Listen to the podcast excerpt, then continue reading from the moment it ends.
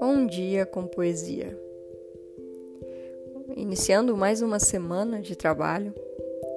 Nesta manhã de segunda-feira, trago para vocês um poema de Álvaro de Campos, de seu livro A Poesia Completa.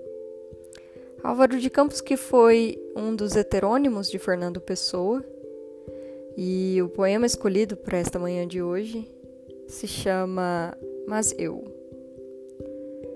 Mas eu, em cuja alma se refletem as forças todas do universo, em cuja reflexão emotiva e sacudida, minuto a minuto, emoção a emoção, coisas antagônicas e absurdas se sucedem. Eu, foco inútil de todas as realidades. Eu, fantasma nascido de todas as sensações. Eu, o abstrato.